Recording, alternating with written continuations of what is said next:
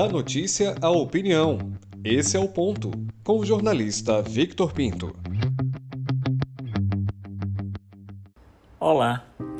É de se analisar a movimentação eleitoral dos Estados Unidos, porque muito do que pode acontecer lá na disputa entre Biden e Trump, entre democratas e republicanos, deve refletir na eleição brasileira daqui a dois anos, quando nós elegeremos ou reelegeremos o presidente da República.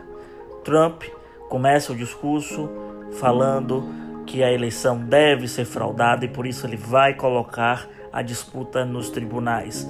Argumenta que há indícios de vícios, principalmente no envio dos votos é um sistema eleitoral totalmente diferente do nosso. Fica até difícil da gente compreender de uma maneira mais minuciosa e de uma maneira mais aprofundada. Mas o certo é, Trump, sabedor de uma eventual derrota para Biden, para os democratas, já quer levar a situação para o tapetão. A situação dos Estados Unidos está tão agravante que lojas, cafeterias, livrarias e tantos outros tipos de estabelecimentos já estão colocando tapumes na, no, na em volta dos estabelecimentos. Faculdades, universidades grandes já pedem para os estudantes estocarem alimento por pelo menos uma semana. Outras unidades de supermercados e lojas de departamento que vendem armas já tiraram elas das prateleiras. Será que vamos nos deparar com uma guerra civil americana, porque pode não ser reconhecido o resultado que vai vir das urnas, é algo para a gente acompanhar de perto.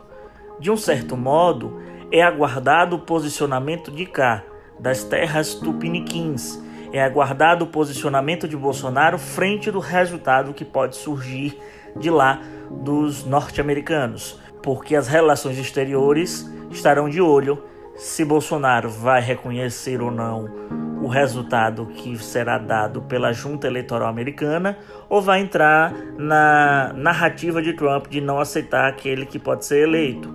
Se depois disso tudo e até no tapetão Trump não conseguir nada, como vai ficar a situação do Brasil?